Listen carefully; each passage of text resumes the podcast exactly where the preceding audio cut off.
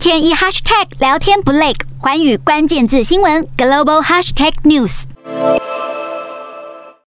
欧盟在第六轮制裁将数名俄军指挥官列入黑名单，形容他们是布查镇和马利波的屠夫。最新制裁对象还纳入前体操选手卡巴耶娃，有消息指称他是俄罗斯总统普丁的情妇，但普丁已经否认了两人关系。欧盟才喊话要禁止俄罗斯九成的石油进口，又很快表态第七轮制裁就在路上。不过，俄罗斯在四号回应，他们的石油出口非但不会被打击，今年的能源出口获利还预测要大增。与此同时，黑海的贸易活动正如火如荼的进行。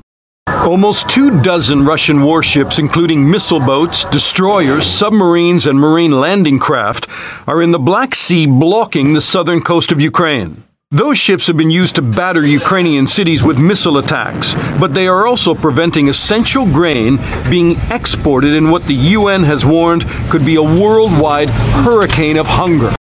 乌克兰船只在黑海港口动弹不得，但消息指出，还是有货轮穿越博斯普鲁斯海峡进入黑海，到乌克兰港口装载小麦，再运往俄方管辖的地区，让基辅当局一再指控俄罗斯偷窃谷物。把持着博斯普鲁斯海峡的土耳其，在二月底就遵循蒙特鲁公约，开始禁止军舰通行。但蒙特鲁公约其实用词含糊笼统，有很大的解读空间。土耳其也没有法律依据能够拦截或是搜索船只。